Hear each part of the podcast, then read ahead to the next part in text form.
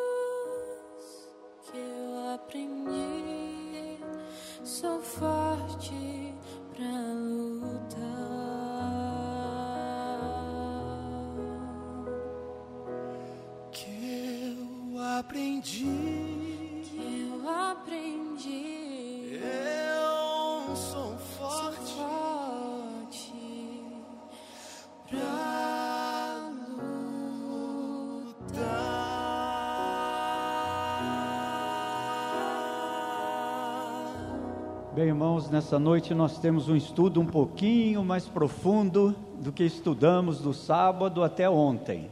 Hoje nós vamos falar um pouquinho sobre profecias do tempo do fim, tá bom? Quantos aqui são adventistas há menos de 10 anos? Deixa eu ver a mão. Menos de 10 anos, tá. E quantos são adventistas há mais de 10 anos? Há mais de 10. Bem mais de 10. tá bom. Então, vocês sabem que a Igreja Adventista do Sétimo Dia nasceu como uma igreja, não é? Dentro de uma profecia bíblica, nós vimos sábado isso. E ela prima no seu estudo bastante com dois livros da Bíblia. Ela dá preferência dos estudos a dois livros da Bíblia mais acentuamente do que outros, acentuadamente do que outros. O livro de Daniel e Apocalipse, né? Vocês sabiam que um complementa o outro, né? Daniel vai até uma certa parte e o Apocalipse fala dos eventos futuros que acontecerão até o fim de toda a história da Terra. Então, os livros de Daniel e Apocalipse é como se fosse um quebra-cabeça que se junta para entender as coisas até a volta de Jesus e o estabelecimento do seu reino depois na terra. Ellen White, grande escritora norte-americana, não é? Nossa autora adventista de muitos e muitos livros, ela diz assim em um dos seus livros: Quando os livros de Daniel e Apocalipse forem bem estudados e compreendidos, a igreja terá uma experiência religiosa totalmente diferente. Né? Testemunho para Ministros e Obreiros Evangélicos, página 114. Então, o que é que santifica a igreja? O que é que nos dá santificação e consagração? O estudo das profecias. Né? Quando os livros Daniel e Apocalipse forem bem estudados e compreendidos, a igreja terá uma experiência totalmente diferente na sua vida religiosa.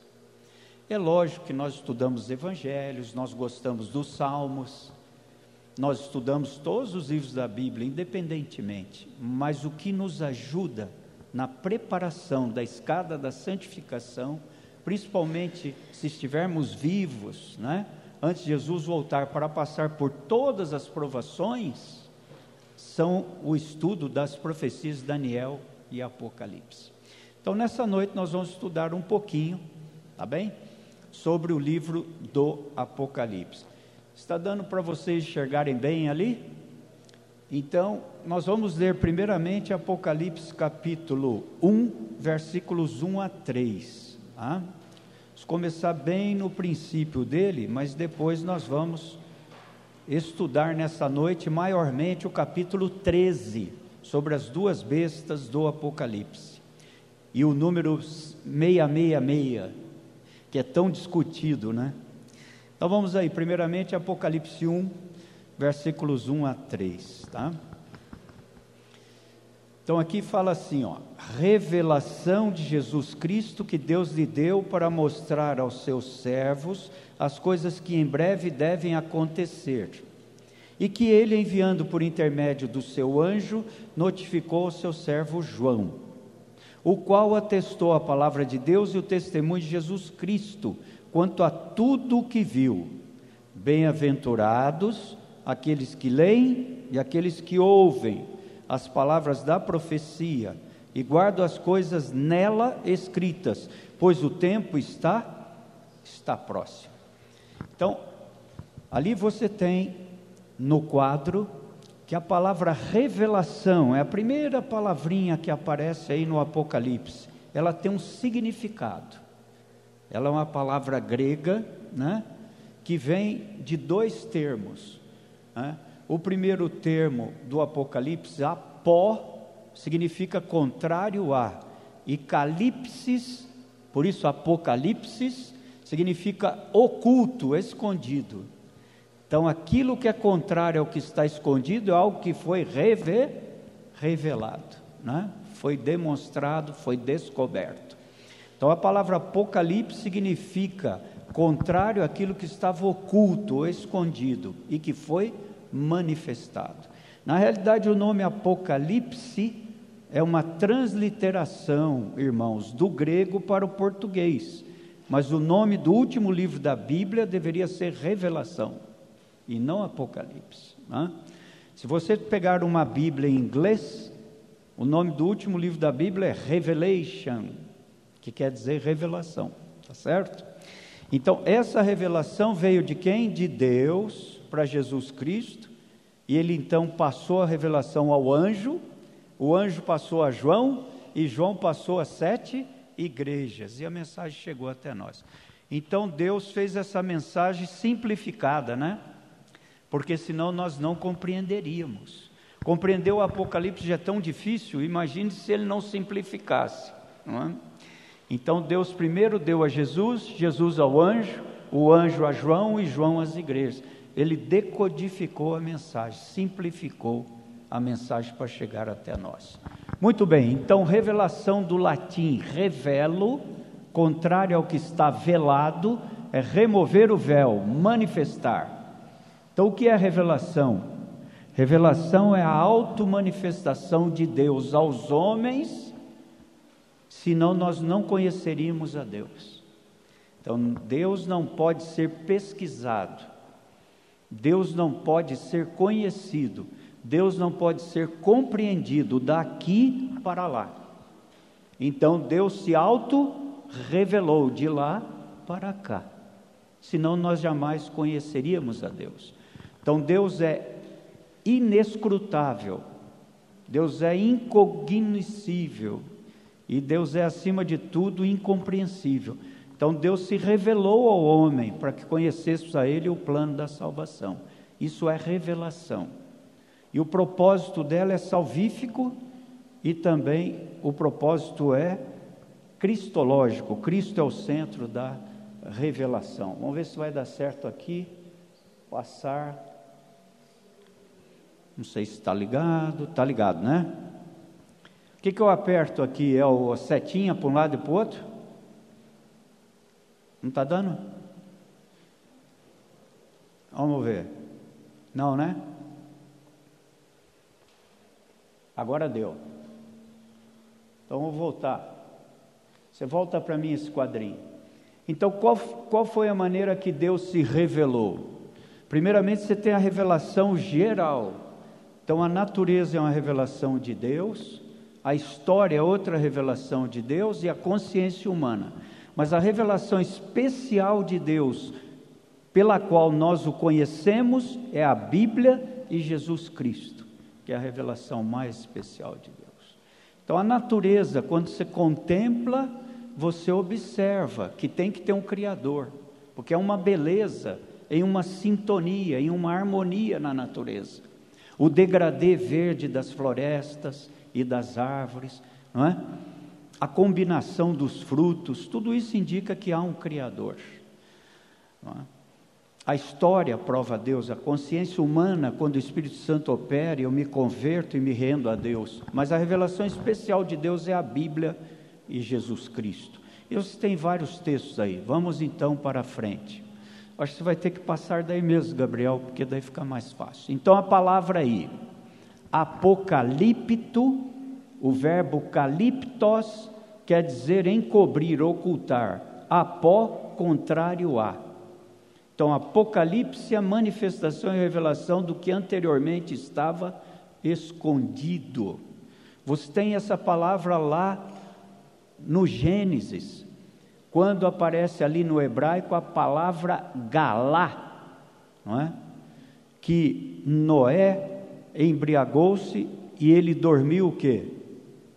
Ele dormiu descoberto, não é? Então essa palavra descoberto aparece lá em Gênesis, quando Noé se descobriu e um dos seus filhos foi lá e viu o pai nu, dormindo, e ele foi amaldiçoado, um dos três filhos dele. Então, essa palavra aí no hebraico é galá, e aparece também a palavra ervá, que é o substantivo. Então, manifestação de coisas previamente ocultas. Isso é o que o Apocalipse quer mostrar para todos nós, tá bem? Vamos passar então. O Apocalipse, então, não é um livro fácil de entender. Ele é uma revelação de Deus dada na forma de símbolos. Nenhum outro livro da Bíblia tem sido interpretado tão variada e confusamente como o Apocalipse, por várias denominações. A reação do estudante à primeira vista é de que o livro está além da compreensão, né?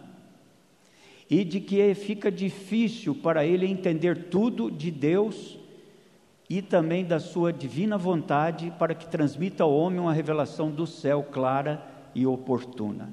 Mas o Apocalipse não é um livro selado, como os católicos dizem, ou alguns irmãos evangélicos também dizem. Olha, não leia o Apocalipse, você não vai entender nada. Na Idade Média, as pessoas diziam que quem lesse o Apocalipse ficaria louco? Perderia a consciência, ficaria louco. Mas não é assim. Se o Apocalipse é uma revelação, nós podemos entender, senão não estaria aí na Bíblia, tá bem? Pode passar. Um outro fator aqui muito importante é a autoria, né? Aparece quatro Joãos na Bíblia. Qual foi o João, o autor do Apocalipse? Então, João Batista não podia ser, porque já estava morto, não é verdade? João, que era parente de Anás, também não, porque era um judeu inimigo do cristianismo. João Marcos, que é o autor do terceiro evangelho, chamado João Presbítero, João Marcos, também não poderia ser, porque ele veio bem depois, ele acompanhou Paulo. Então, praticamente, ele era um garoto ainda na época de João o Apóstolo, né? Então, o único que sobra aí para a autoria do Apocalipse é João, o discípulo amado ou apóstolo Jesus Cristo, tá certo? Então, dos quatro Joãos que a Bíblia menciona, o autor é João, o discípulo amado, ok? Aí nós confirmamos qual é a data do Apocalipse. A data do Apocalipse é de 95 a 96 depois de Cristo. Nós normalmente arredondamos para o ano 100, né? O Apocalipse foi escrito no ano 100, mas não é bem assim. Foi escrito do ano 95 para 96 na ilha de Pátimos. Ele é confirmado por Policarpo, Irineu, Eusébio, que são historiadores cristãos, né? Pode passar? Bom, qual é o contexto histórico do Apocalipse? De que maneira ele foi escrito? Em que época ele foi escrito? Ele foi escrito sob o governo de Domiciano, que era o imperador romano.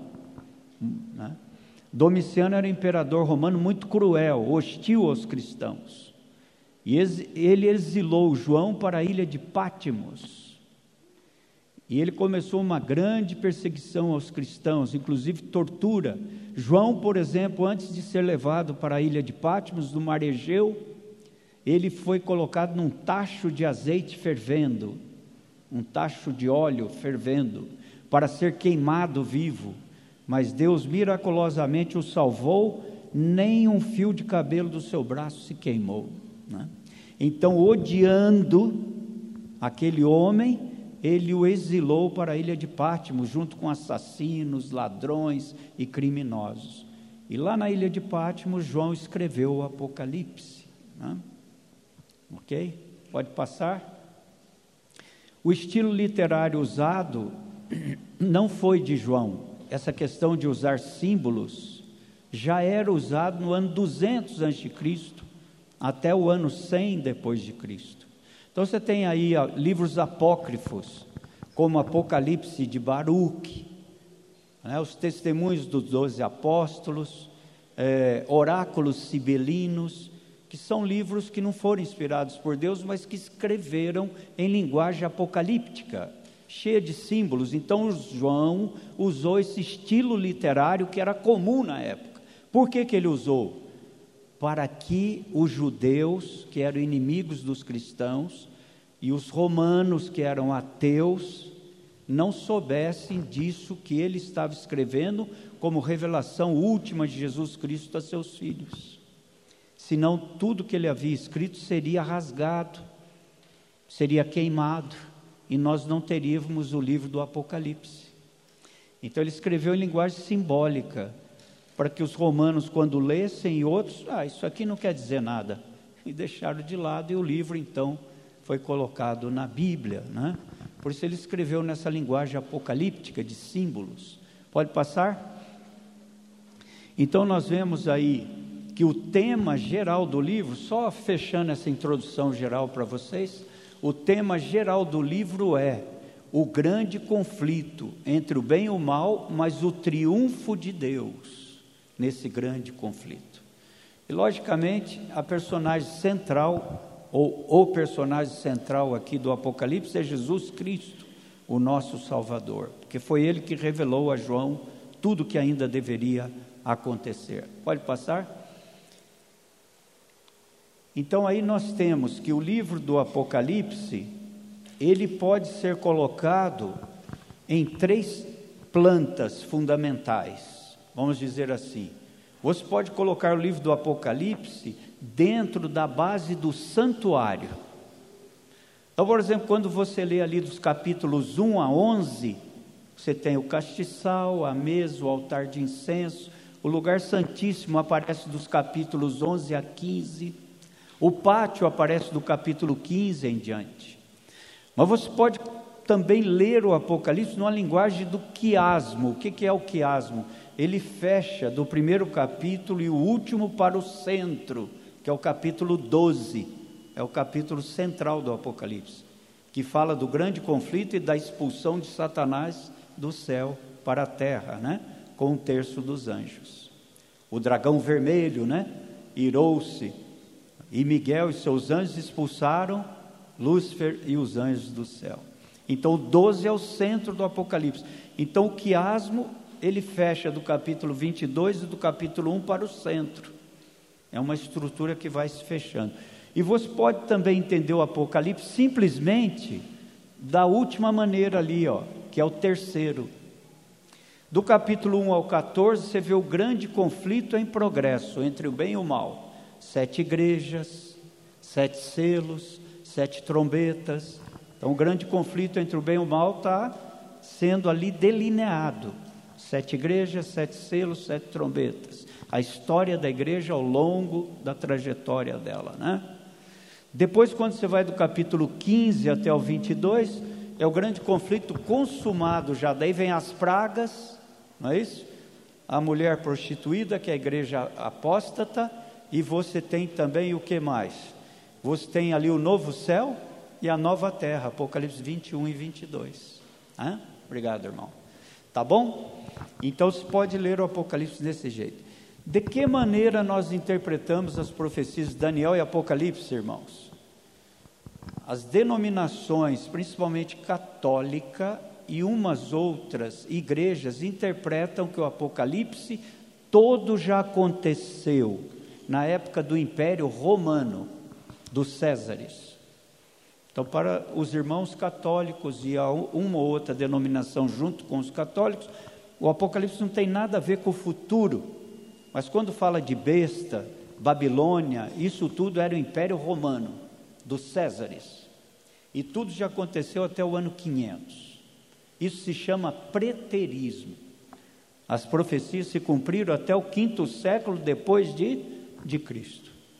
Existem outras denominações, como os irmãos evangélicos, pentecostais, etc., que dizem que tudo no Apocalipse não aconteceu nada ainda, vai acontecer perto da volta de Jesus. Então eles vão para o outro extremo. Isso se chama futurismo. As profecias se cumprirão pertinho da volta de Jesus. Vocês já ouviram falar em arrebatamento secreto? Já ouviram falar?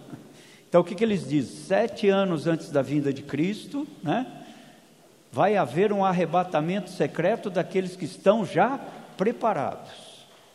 Aí aqueles são arrebatados. E daí então há uma segunda chance para aqueles que não foram preparados. E Jesus vai voltar pela terceira vez. E quando ele vier na sua terceira vinda, entre a segunda dos que foram arrebatados e os que ainda não se arrependeram, você tem a chance de se arrepender se estiver vivo. Então, essa é uma doutrina chamada tribulacionismo. Muitos evangélicos creem nessa doutrina, principalmente a IURD, né, que é a Igreja Universal do Reino de Deus, e também a IMPD, Igreja Mundial do Poder de Deus, eles creem em arrebatamento secreto e na terceira vinda de Cristo. Né? Vocês já viram algum decalque nos carros? Já viram? No vidro traseiro, que diz assim: em caso de arrebatamento, esse veículo poderá ficar o quê? Desgovernado. Já viram? Então, então aquela pessoa pertence a alguma igreja evangélica que crê no arrebatamento secreto. Então ela falou: olha, perigo aí, hein? Se você estiver atrás do meu carro ou estiver do lado dele, cuidado. Porque se eu sou motorista e for arrebatado, o carro vai ficar desgovernado, vai bater em você. Agora, você já pensou se é um piloto de avião e tem lá 300 pessoas a bordo e o piloto é arrebatado e as 300 pessoas, tum, morrem? Que Deus é esse, né? Que amor de Deus é esse? Então, essa doutrina não é bíblica, essa doutrina foi interpretada por algum autor teólogo de outra denominação. Então eles creem no futurismo, tá certo? Mas nós, como adventistas, cremos no terceiro método de interpretação das profecias, que se chama historicismo, ou método contínuo histórico. Para nós, a história comprova a profecia. Né? Por exemplo, quando você pega a estátua de Nabucodonosor, em Daniel capítulo 2, lá fala dos reinos que dominariam o mundo, não é verdade? Dos impérios. Babilônia, lembra? Medopérsia, Grécia, Roma, né? As pernas de ferro era Império Romano. E quando você vai a um livro de história, até do ensino fundamental, e você estuda a história mundial, você vê esses reinos que dominaram o mundo. Então, para nós, a profecia é cumprida ao longo da história, e a história comprova a profecia, tá certo? Então, nosso método adventista, nós somos praticamente isolados nesse método de interpretação historicista. Quase todas as outras denominações cristãs creem no futurismo ou no preterismo. Só nós isoladamente, mais uma ou outra denominação que cremos no método historicista, tá? As profecias se cumprem ao longo do tempo histórico de Daniel até as profecias de João ou Apocalipse. Pode passar? Muito bem. Agora, como interpretar o Apocalipse? Então, o Apocalipse é um livro cheio de símbolos, mas ele tem também literalidades, tem coisas literais. Por exemplo, mil anos no céu não vai ser um ano ou um dia igual a um ano, que seria um milhão de anos, correto? Se você fosse interpretar mil anos no céu como princípio, um dia igual a um ano, quanto que daria? Um milhão de anos. Então, há coisas no Apocalipse que são literais, como o milênio no céu, mas a maioria do Apocalipse são simbólicos, são símbolos. Por exemplo, Jesus, no capítulo 5 do Apocalipse, ele é apresentado como o Cordeiro de Deus, que vem para abrir o rolo, né? selado com sete selos. Mas ele também é o leão da tribo de Judá. Então Jesus aparece como duas figuras no Apocalipse: é o cordeiro e é o leão. Satanás, por exemplo, apresenta-se como o dragão e apresenta-se como a serpente, dois símbolos. A igreja é apresentada por duas figuras simbólicas: a igreja pura, a mulher vestida de branco, a justiça de Cristo, coroa de doze estrelas na cabeça, não é? E a lua por debaixo dos pés, o Velho Testamento, e o sol, que é a justiça de Cristo, por trás da cabeça. Então, a mulher do capítulo 12 é a igreja pura, é o cristianismo puro nas doutrinas. Mas a mulher do capítulo 17 é uma prostituta vestida como meretriz, assentada sobre uma besta de sete cabeças, não é? E dez chifres. Então, veja que aí a igreja prostituída apresenta-se como uma mulher meretriz e a igreja pura como uma mulher pura, vestida como uma noiva para o casamento. Então, o Apocalipse tem simbolismos, mas tem também literalidades. Tá certo? Pode passar. O personagem central, então, é Jesus Cristo, como nós dissemos. Pode passar aí? Muito bem. Nós vamos deixar essa figura aí e agora vamos ao capítulo 13, que é o que nos interessa aqui nesses momentos finais que temos da segunda parte do estudo dessa noite. Em Apocalipse 13, nós vemos duas bestas, do capítulo 1 até o. Desculpa, Apocalipse 13, do versículo 1 até o 10, é a besta que sobe do mar. Vamos entender rapidamente isso, ou aqueles que já sabem, recapitular, né? E do versículo 11 até o 18 é a besta que sobe da terra, está sobre a terra. Essas duas bestas, primeiro, precisam ser identificadas e precisa dizer o que é isto. Então vamos ler aqui Apocalipse 13, versículo 1 em diante vi emergir do mar uma besta que tinha dez chifres e sete cabeças, e sobre os chifres dez diademas, sobre as cabeças nomes de blasfêmia. A besta que via era semelhante a leopardo, com pés como de urso, boca como de leão, e deu-lhe o dragão o seu poder, o seu trono e grande autoridade. Então vi uma de suas cabeças como que golpeada de morte. Mas essa ferida mortal foi curada, e toda a terra se maravilhou, seguindo a besta. E adoraram o dragão, porque deu a sua autoridade à besta. Também adoraram a besta, dizendo: Quem é semelhante à besta? Quem pode pelejar contra ela? Foi-lhe dado uma boca que proferia arrogâncias e blasfêmias e autoridade para agir por 42 meses. Vamos parar aqui. Em primeiro lugar, besta no Apocalipse quer dizer animal bestial, selvagem, cruel, feroz. Besta aqui não é sinal de ignorância, tampouco de burrice. Em português, quando fala você é uma besta, o que, que a pessoa quer dizer? Você é um ignorante, né? você é um burro, você é um ignorante, você é uma besta. Alguns ainda dizem besta quadrada, né? Isso é uma besta quadrada, uma besta ao cubo, ao extremo. Mas não é assim.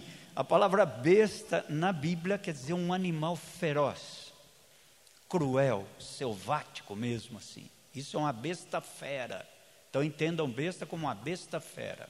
E todas as vezes que aparece uma besta fera, ela está contra o povo de Deus. Todas as vezes. Em Daniel, por exemplo, você vê animais ferozes, você vê chifres, né? e tudo isso são poderes contra o povo de Deus. Então a mesma coisa no Apocalipse.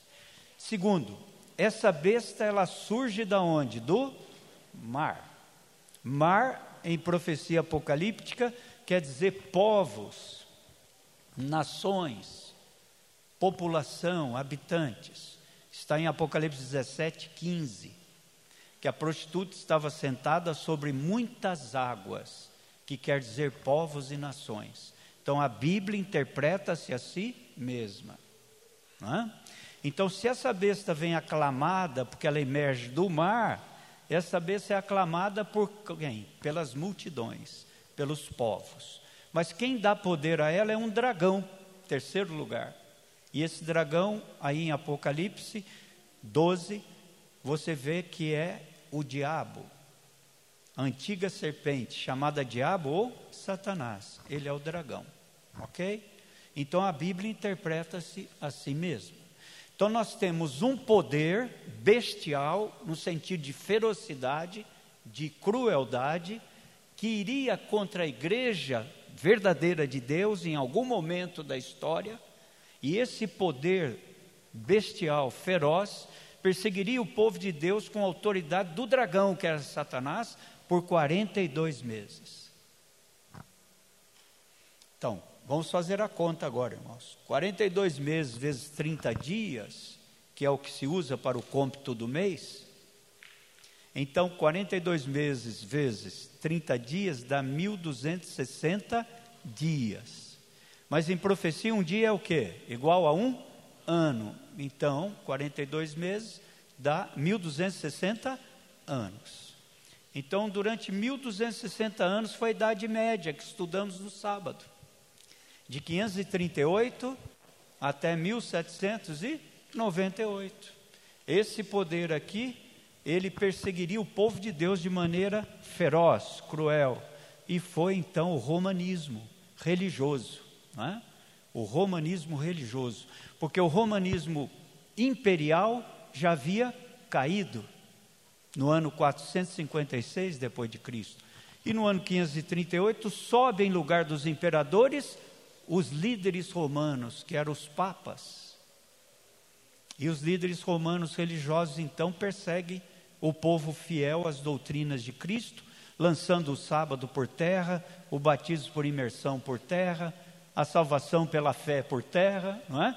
A Bíblia, agora a tradição, o catecismo em lugar de tudo isso. Portanto, diz aqui: No verso 5: Foi-lhe dado uma boca que proferia arrogâncias e blasfêmias contra Deus e seu povo, e autoridade para agir 42 meses. Então, durante esses 1260 anos, houve essa perseguição da besta que sobe do mar.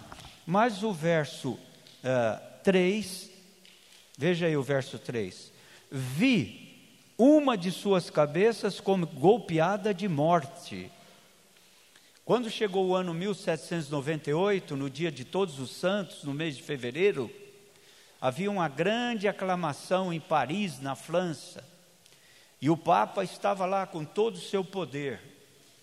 E o Papa da época se chamava Pio XII, 1798, mês de fevereiro.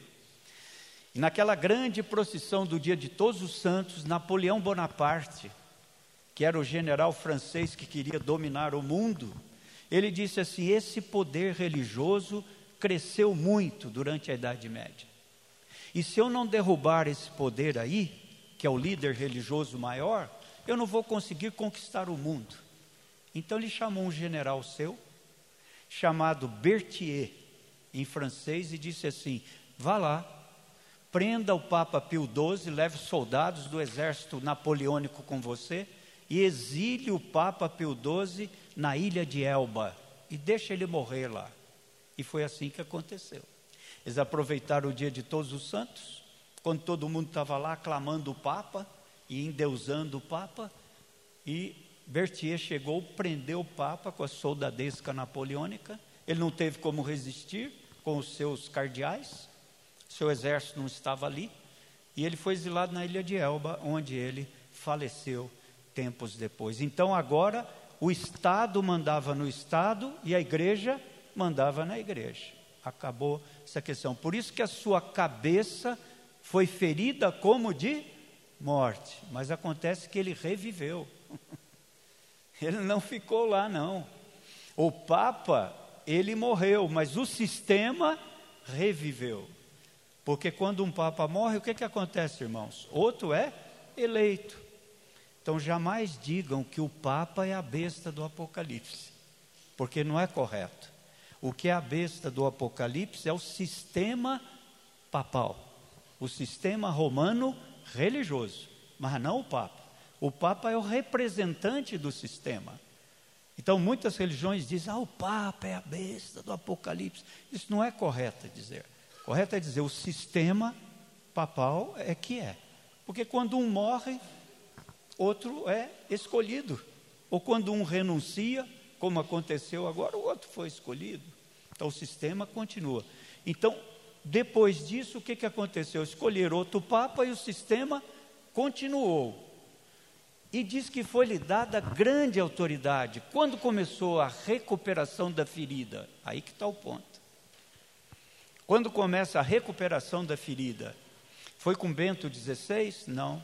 Foi com João Paulo II? Não, foi muito antes disso. Em 1798, quase 1800, né, vamos arredondar, quase no ano 1800, o Papa foi preso e exilado.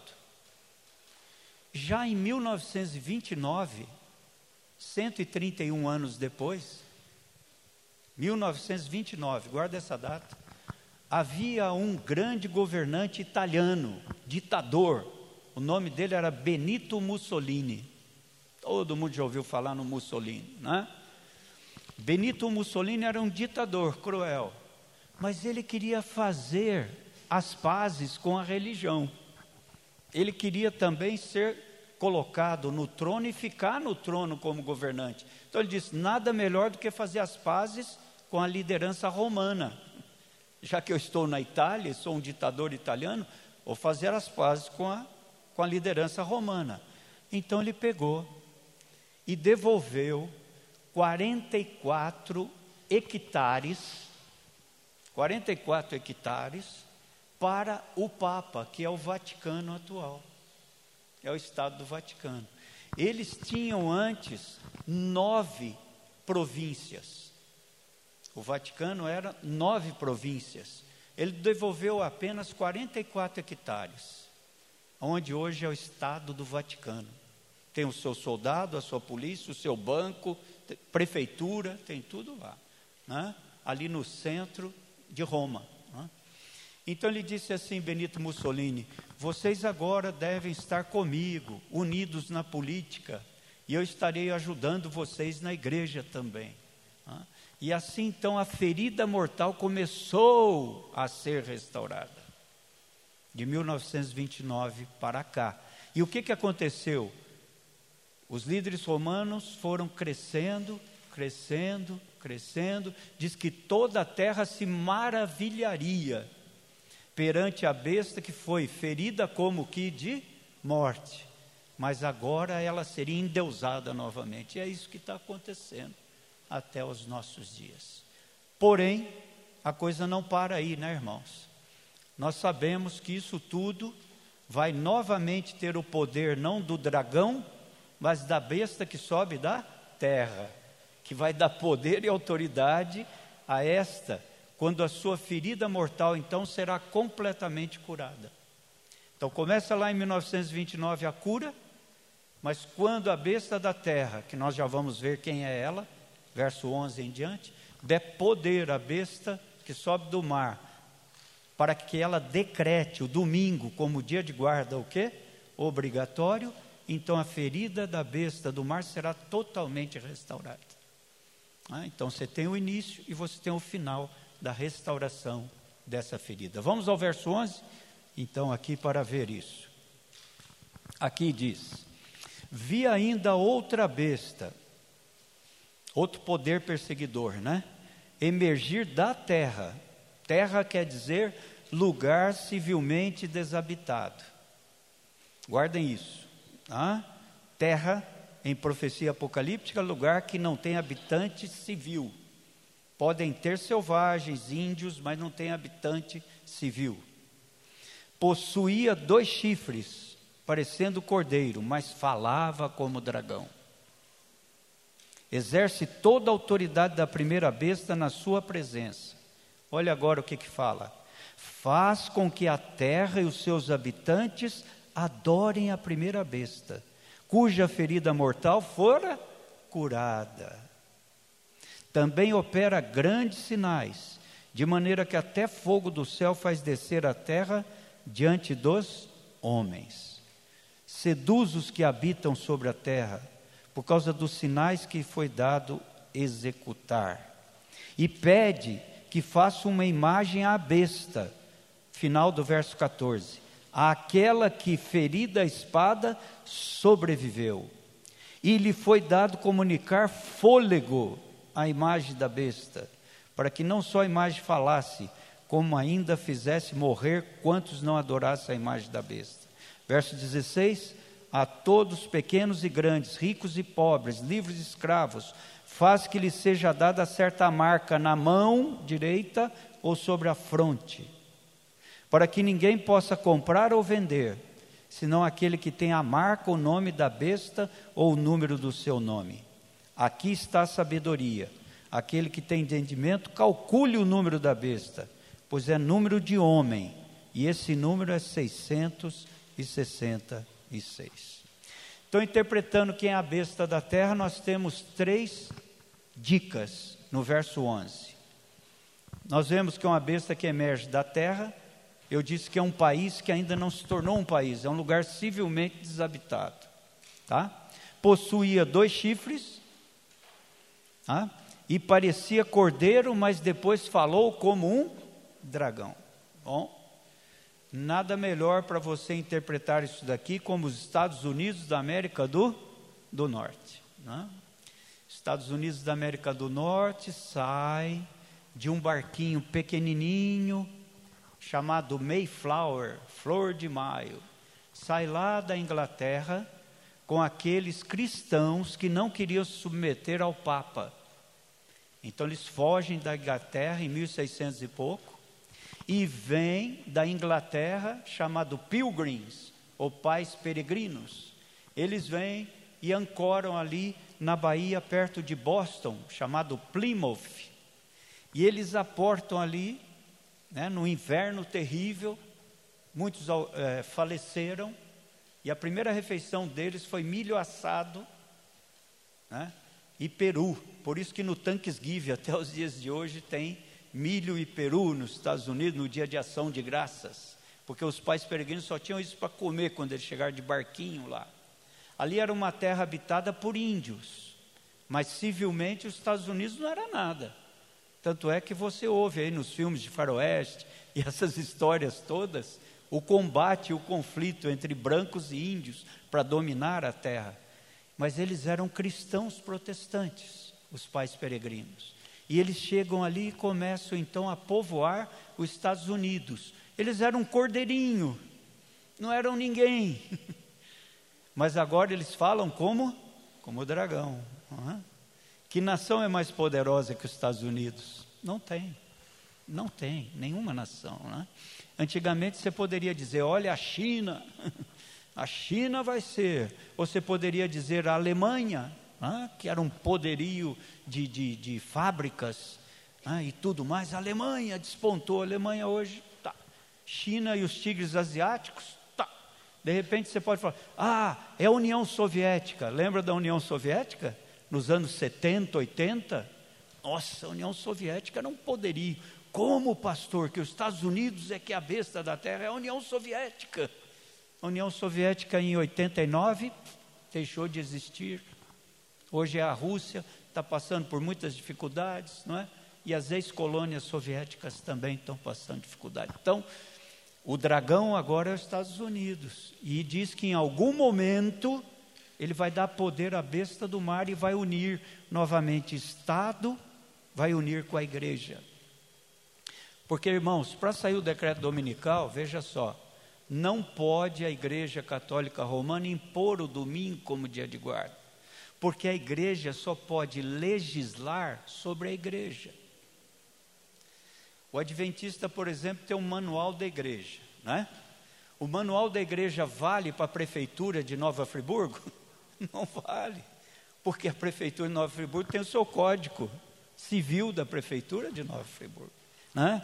Então, quando o Papa quiser impor o domingo, que nós sabemos quem será ele, como dia de guarda obrigatório, para que haja paz na terra, e para que haja uma religião só na terra, e para que acabe os conflitos, porque esse que vai ser o objetivo de impor o domingo, para que seja uma igreja só, um povo só, não é? Quem que ele precisa? Ele precisa de um poder civil para ajudar a sua lei ser emplacada. Senão, não vai acontecer. Então aí é que vai ser a imagem à besta.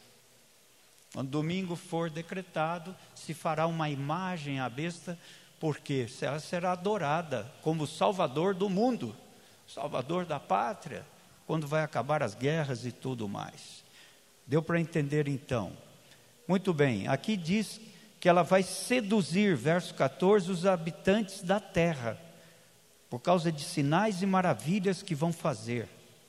Vai comunicar fôlego à imagem da besta, como lá no Éden, Deus fez o boneco de barro e soprou o fôlego de vida e tornou Adão um ser vivente.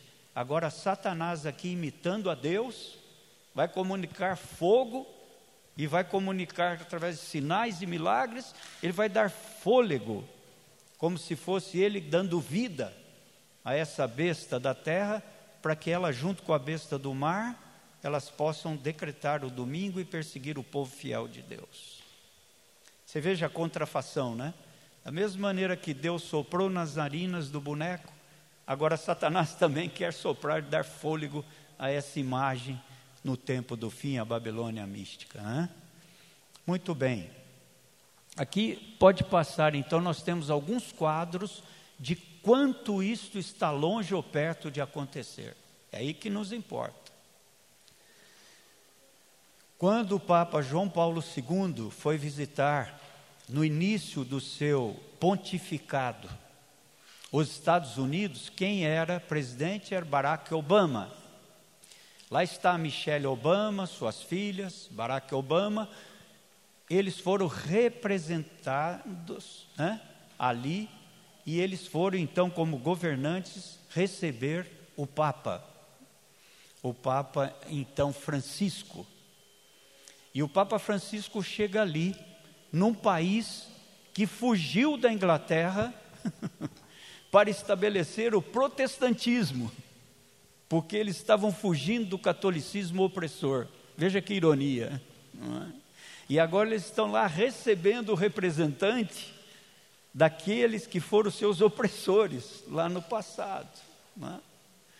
E então eles recebem, e o Papa depois vai ao Congresso, vai à Casa Branca, e ele é recebido com honras de estadista de um país. Ele não é recebido como qualquer um, é recebido como se fosse recebido, assim, recebendo o Putin e outros mais. Né? E então, depois de visitar o Congresso, e ele também deu seu discurso, e, e, ele falou para o bem da comunidade que deveríamos ser uma só nação. Mas eu quero mostrar para vocês algo, para vocês verem, irmãos, quão perto nós estamos dessas duas bestas darem as mãos e o decreto de perseguição chegar. Pode passar então. Aí ele chega e, num discurso no Congresso dos Estados Unidos, o Papa pede vigilância contra os fundamentalismos. E para eles, nós somos fundamentalistas, porque nós cremos no sábado e a maioria crê no domingo, e nós observamos o sábado, então nós somos fundamentalistas. Hã? Outra coisa que ele fala, pode passar. Quando ele vai lá no Congresso norte-americano, ele é recebido, como eu disse, como um presidente, um estadista, né? um homem e tanto. Pode passar. Aí está ele também ali, o secretário da ONU na época, né? Pode passar. Novamente aí, no Congresso. Pode passar.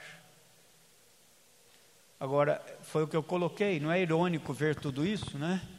Em 1620, o Mayflower sai com os pais peregrinos, separando da igreja da Inglaterra, né? Porque eles queriam o quê? Eles queriam um país sem rei e uma igreja sem papa. Está ali embaixo. Ó. Por isso eles fugiram da Inglaterra, para ter um país sem rei e uma igreja sem papa. Certo? E agora eles recebem o papa com toda a honra e com toda a pompa. Pode passar? Então seria isso um cumprimento de Apocalipse 13? Essa é a minha pergunta para encerrar o estudo dessa noite. Vamos ver o que está acontecendo. Pode passar? Olha só o que ele fala aí, ó. Ele escreve no seu Twitter logo após sair dos Estados Unidos, ele escreve o seguinte: o trabalho é importante, mas é o também o repouso. Aprendamos a respeitar o tempo do repouso, sobretudo o repouso do sobretudo o repouso do domingo. Então, Aí nós vemos quão perto nós estamos das coisas acontecerem. Nós não sabemos quando, não sabemos de, que, é, de qual Papa isso virá. Em cada Papa que entra há expectativa dessa aproximação, mas o fato é que nós estamos muito mais perto de tudo isso acontecer do que nós imaginamos. Porque na história terrestre nunca houve uma crise econômica, né? uma crise social, uma crise climática como nós estamos vivendo. Nunca houve na história da Terra.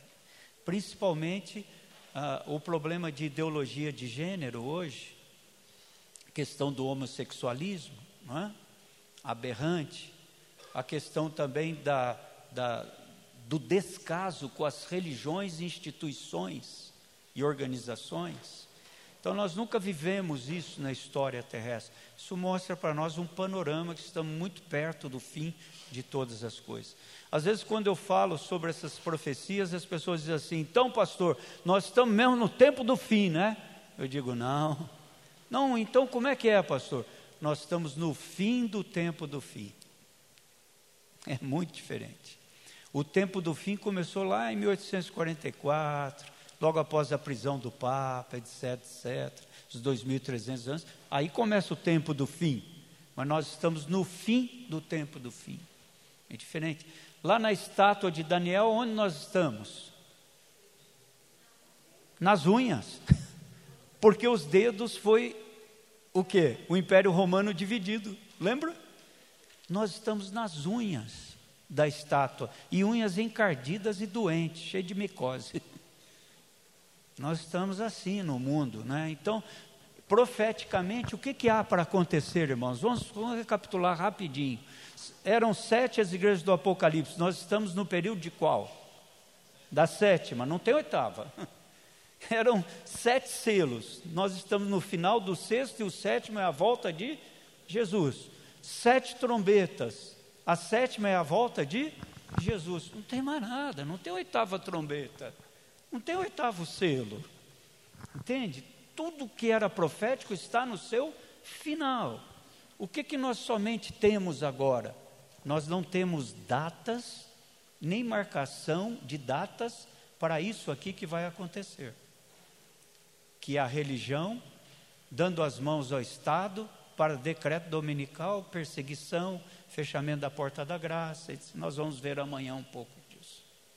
Então, nós temos eventos para acontecer, mas não temos marcações de data profética mais. Em algum momento isso pode. Agora você pode perguntar, pastor, quando isso vai acontecer?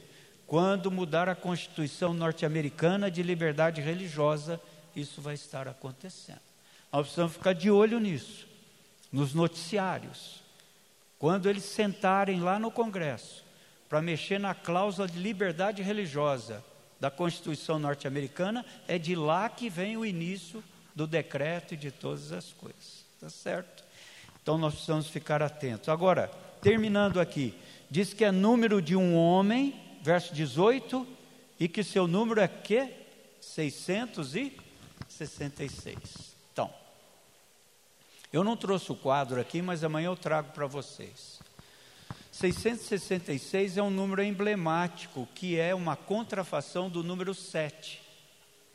Assim como o 7 é o número da perfeição, o número 6 é o número da imperfeição. É o número que Satanás gosta, porque você pode usar o 6 para qualquer coisa. Ele não é divisível, ele não é raiz quadrada, o 6 não serve para nada em matemática nem em física. Está aqui o engenheiro elétrico que não deixa mentir. não é, Júnior? O 6 não serve para nada, mas o 7 é bom para muita coisa. Então, o número mais próximo ao 7 é o 6, esse é o número de Satanás. Então, o que significa o número 666? Se você pegar um dos títulos do Papa, que é atribuído ao Papa, qualquer Papa, um deles em latim é Vicarius que é vigário, fili, filho, dei, Deus. Em latim, vicarius filii dei. Vigário, filho de Deus. É um dos títulos do Papa, mas tem outro. Tem dux cleris, clero do mundo. Tem relatine basileia, em latim. E relatine basileia significa igreja latina. Se você pegar isso em letras, né? Vicários, colocar assim, fili dei. Uma letrinha aqui, você vai ver que vicários, o V vale 5, o I em algarismo romano vale quanto? 1, um, né? O C em algarismo romano, quanto que vale? 100, né? Vicários, fili dei. Quanto que vale o D em algarismo romano? 500, não é isso? Se você somar as letrinhas ali, o seu valor numérico em latim, Lembra dos algarismos? Não é? Romanos em latim dá 666. É? Qualquer título do Papa, Dux Cleris, Relatine Basileia, é, Vicários Filidei, dá 666. Então, esse sistema que confere valor numérico às letras de um alfabeto chama-se gematria. Gematria. Mas nós não podemos falar que o número 666 é o Papa só por aí, tem que falar pelo contexto do Apocalipse 13 todinho, como eu falei, nessa noite. Porque também Ellen White, em alguns idiomas, dá 666. Você entendeu? Então você não pode se firmar somente no Vicários Filii Dei, você tem que ir no contexto do capítulo todo. Aí você prova. Ah, ainda bem, né?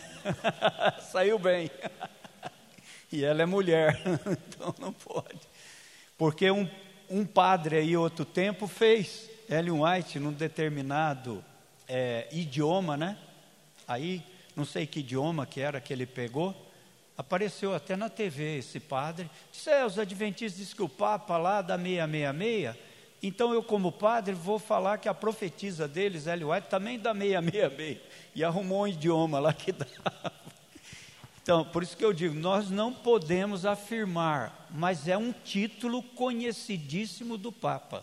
O vigário, filho de Deus, vicários, filho de Deus. Isso dá 666 e outros também. Amanhã eu posso trazer o quadro. Portanto, diz lá: bem-aventurados ou felizes aqueles que leem, aqueles que ouvem as palavras da profecia e guardam as coisas nela escritas, pois o tempo está, pois o tempo está próximo. Lógico que próximo aí é o tempo de Deus, porque de João para cá já faz quase dois mil anos. É? Mas no tempo de Deus, as coisas estão próximas de acontecer. Que Deus nos ajude que nós tenhamos sempre a firmeza e a convicção na fé que um dia abraçamos. Às vezes Deus tem que nos levar ao cume de uma montanha, não é? Lá no alto, para que nós aprendamos a confiar em Suas promessas. Grandioso Deus e Pai, muito obrigado, Senhor, pela revelação da Tua palavra.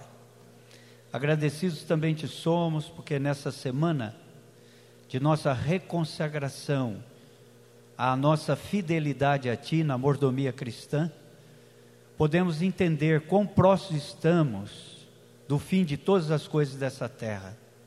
E para isso é preciso colocar a nossa fidelidade em dia para contigo, seja em nosso tempo, em nossos talentos e dons, em nossos tesouros, a fim de que tudo seja aceito como cheiro de oferta suave até o teu trono de graça.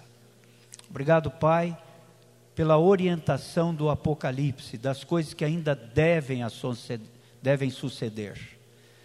Muitas outras já aconteceram, outras estão acontecendo, como cumprimento profético, e outros eventos, poucos, ainda sucederão. Mas que possamos estar firmes, aprendendo a confiar em Ti, no alto da montanha onde Tu nos colocas na escada da santificação. Pai amado, conduza-nos agora para o nosso lar, em segurança com teus anjos. Aceita todos os pedidos feitos aqui nessa noite, durante o período de oração, e nossos agradecimentos. E que amanhã possamos estar aqui novamente para estudar a tua palavra e para santificar a nossa vida através da presença do Espírito Santo. Nós te rogamos tudo em nome por amor de Jesus. Amém, Senhor. Amém.